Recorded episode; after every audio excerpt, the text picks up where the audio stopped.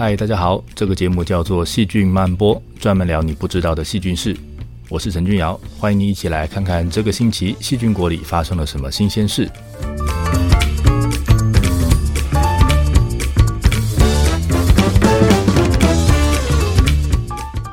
过年的时候吃太多，让我们的身体里装了过多的养分。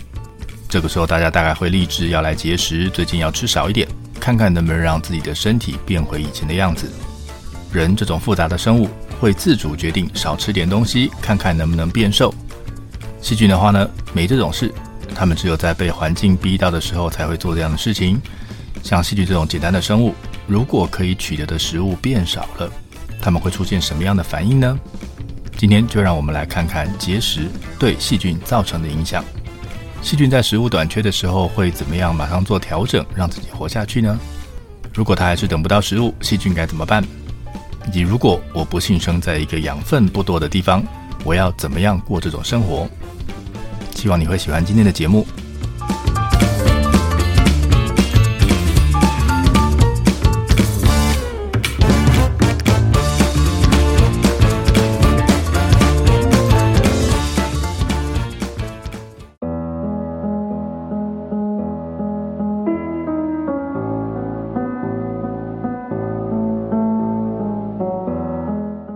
细菌在环境里面生活，可不像我们到处都能取得食物，所以环境里的细菌经常要面临一种两难的局面。它们在有养分的时候，必须要快速抢养分来生长，因为如果不这样做的话，它们就会长输别人，会在数量上被别人碾压。但是这个环境里面的养分常常出现的时间不一定，有可能一阵子之后就没了，然后不知道什么时候才会等到下一次机会。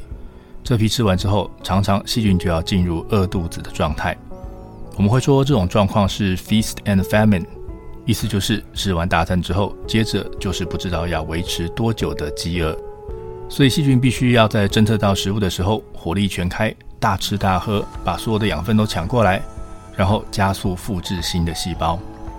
一旦养分的浓度开始变少，细菌就要赶快切换到饥饿模式，把原本生长用的基因给关掉。把维持存活用的基因给打开，这样才能够赶快把手上还有的资源从生长用途转换成保命的用途。那这样子一来，等到养分真的用光的时候呢，这些细菌也就已经做好了对抗长期饥饿的准备。在生物摄取的养分里面，蛋白质很重要。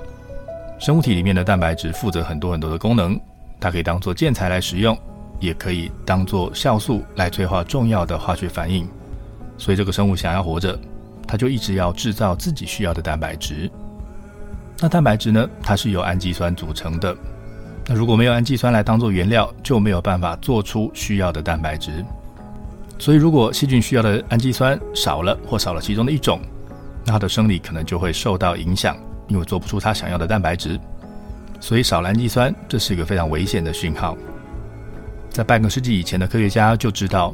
细菌在氨基酸不足的时候，会停止制造它的 DNA，会进入备战的状态，因为氨基酸实在是很重要，少了它，正常的功能都会受到影响。细菌跟我们都是用相同的方法来制造蛋白质。我们先从 DNA 上复制一份设计图到 mRNA 上面，然后根据 mRNA 序列上记录的资料来组装对应的氨基酸，做出能够发挥功能的蛋白质。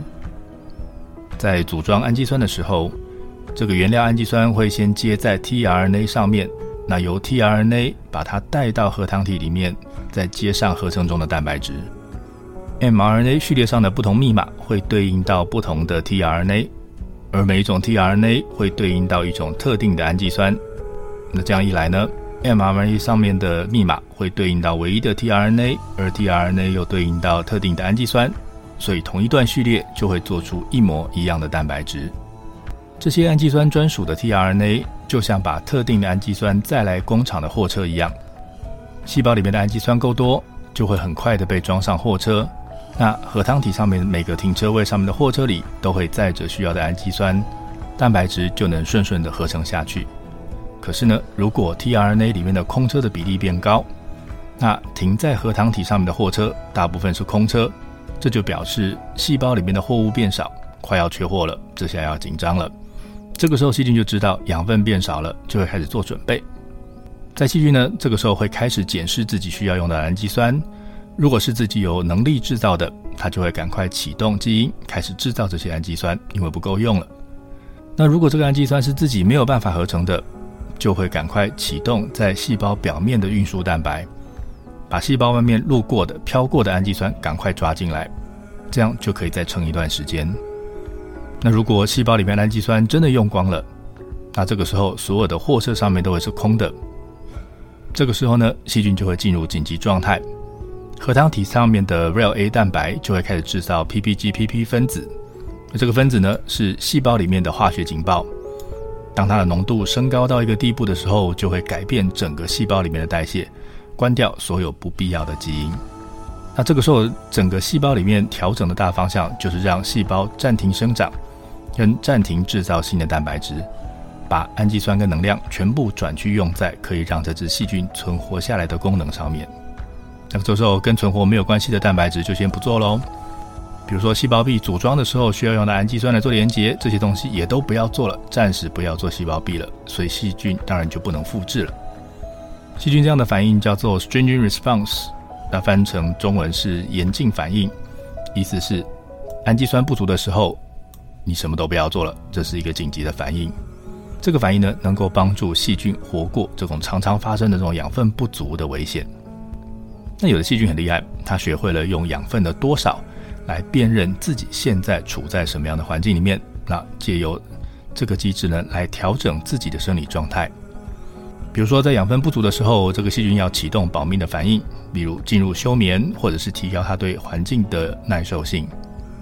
有些病原菌它进到宿主的体内之后，会因为抢不到养分哦，所以感受到没有养分了。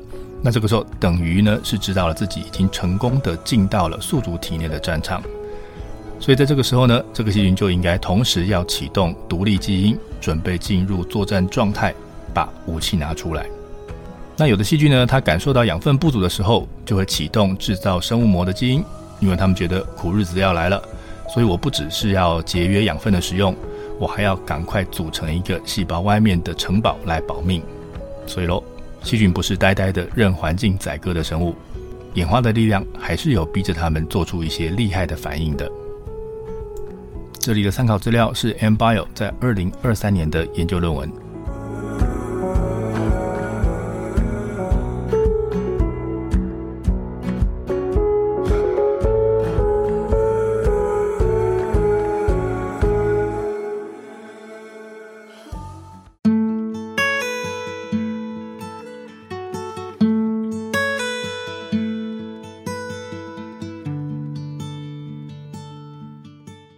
前面谈的是细菌没得吃，碰到养分不足的状况时，他们在短时间之内做的反应。他们在没有氨基酸可以用的时候，会很快的停止不必要的工程，把所剩无几的氨基酸保留下来，用在制造绝对必要的蛋白质上。他们会想办法保命而不再生长，那这个是一个蛮合理的策略。可是如果没东西吃的时间拉长了，肠道细菌没有办法靠节省来度过难关的时候，那这个细菌该怎么办呢？我们养细菌的时候是在液体培养基里面加一点细菌，让它开始生长。如果你没有养过细菌也没关系，生活上有类似的经验可以帮助你想象。培养基就是一瓶有养分的液体，让细菌在里面生长。那你买的那杯手摇饮也是类似的东西哦。当你喝了一口之后，你嘴里的细菌就会流进这杯饮料里面。那这杯饮料里面有糖，可能还有牛奶，有满满的养分可以让细菌利用。所以你喝过，细菌就进到饮料里开始生长，像是我们在培养基里面接种细菌一样。那如果你把这杯饮料放在那里不动一整天，里面就会开始细菌越长越多，最后长满了细菌。假设说这杯的养分可以养活一亿只细菌，那细菌就会从几百只一路长长长长到把养分全部用光，变成一亿只为止。那不过，既然所有的养分都被用光光，那明天细菌就没得吃了。那这些细菌怎么办呢？他们撑着撑着，过了一段时间，那撑不过的那几只细菌就死掉了。不过这件事对细菌来说，其实不是个太大的问题，因为细菌是一个很大的族群，死个一只两只、一万只两万只都没问题，因为还有很多只细菌还活着。随着时间过去，饿死的细菌会越来越多，而饿死的细菌的尸体刚好可以当做养活同伴的养分。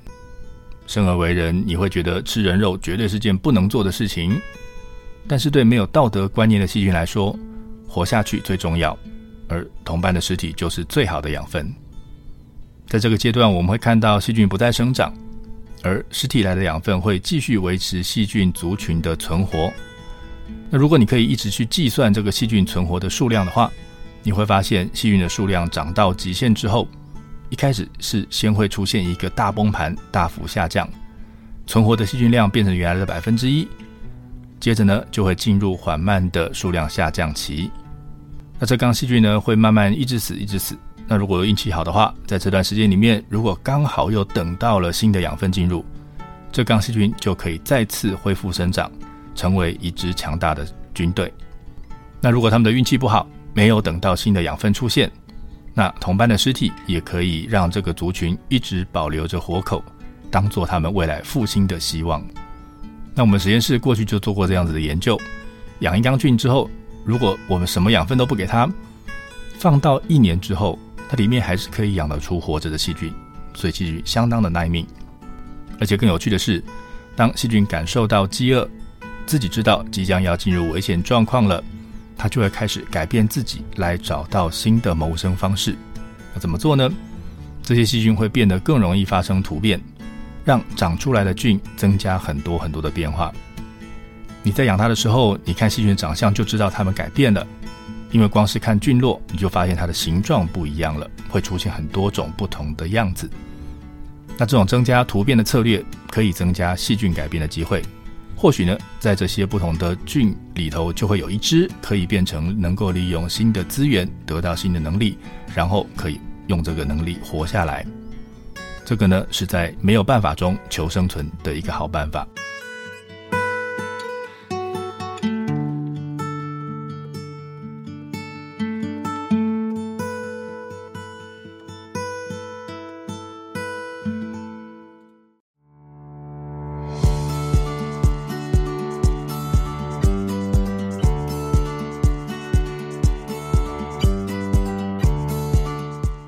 想要在一个持续没有养分的地方生存，当然没有生物有办法能够活得下去。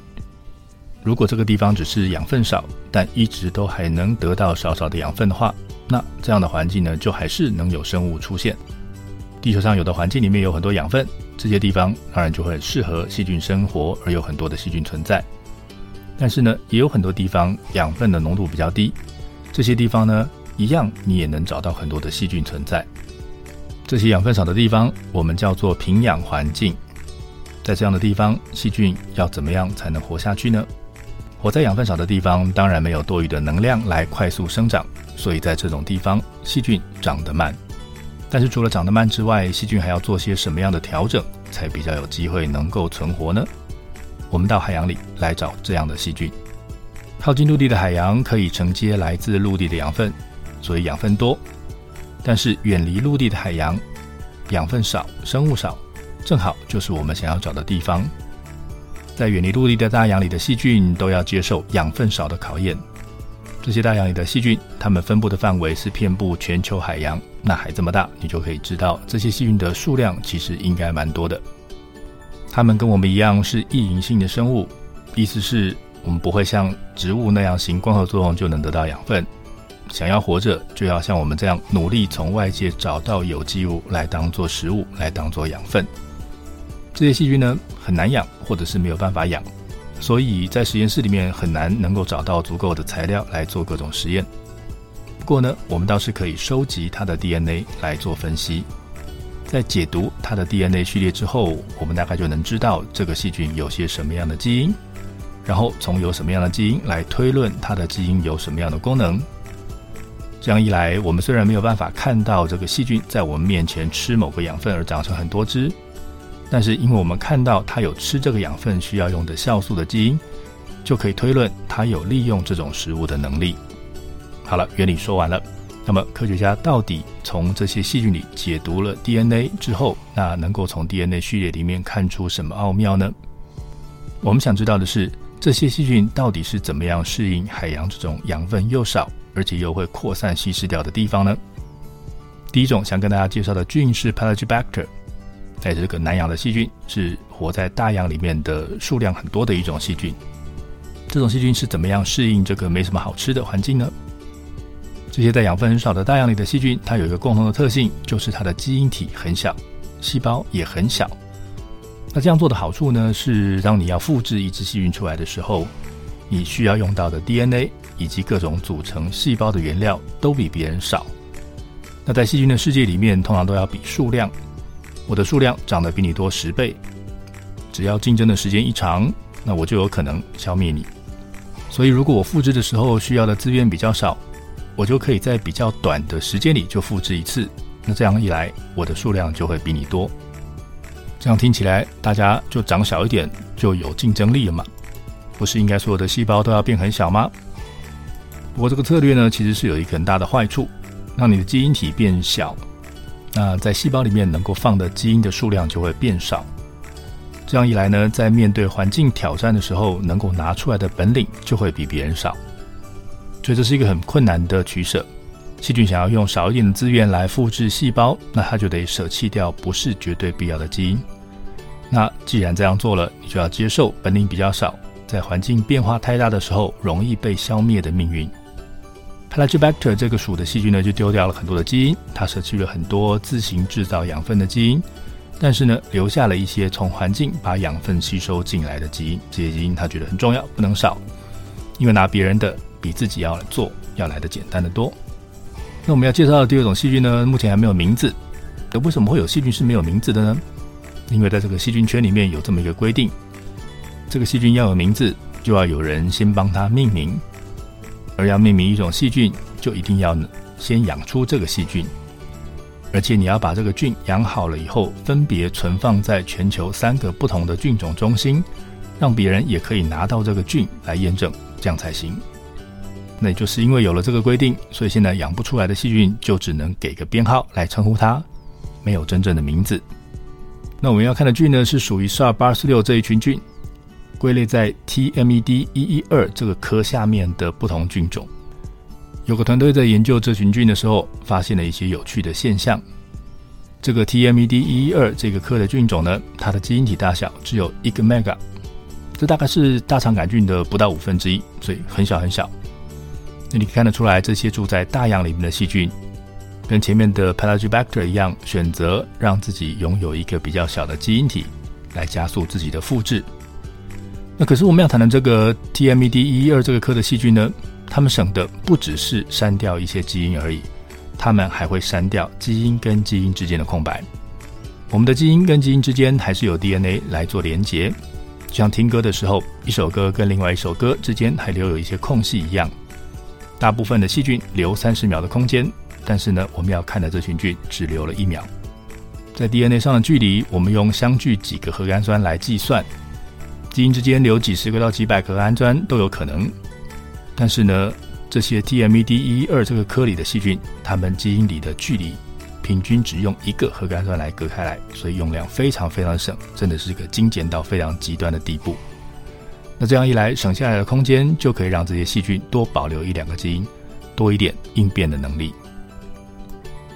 以上资讯来自 Environmental Microbiology 二零二三年的研究论文。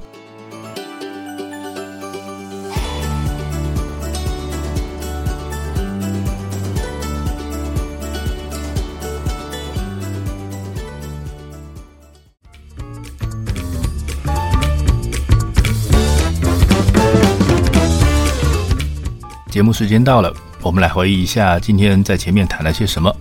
我们今天聊了细菌，如果感觉到食物变少了，就会开始管控养分，停止生长，把养分留起来保命。如果再没有食物的话，它们就会以整个族群来应战，用同伴的尸体当作食物来活下去，设法度过这个难关。那如果它是活在一个养分少的地方，细菌就会精简自己的细胞，用最少的原料来产出最多的后代。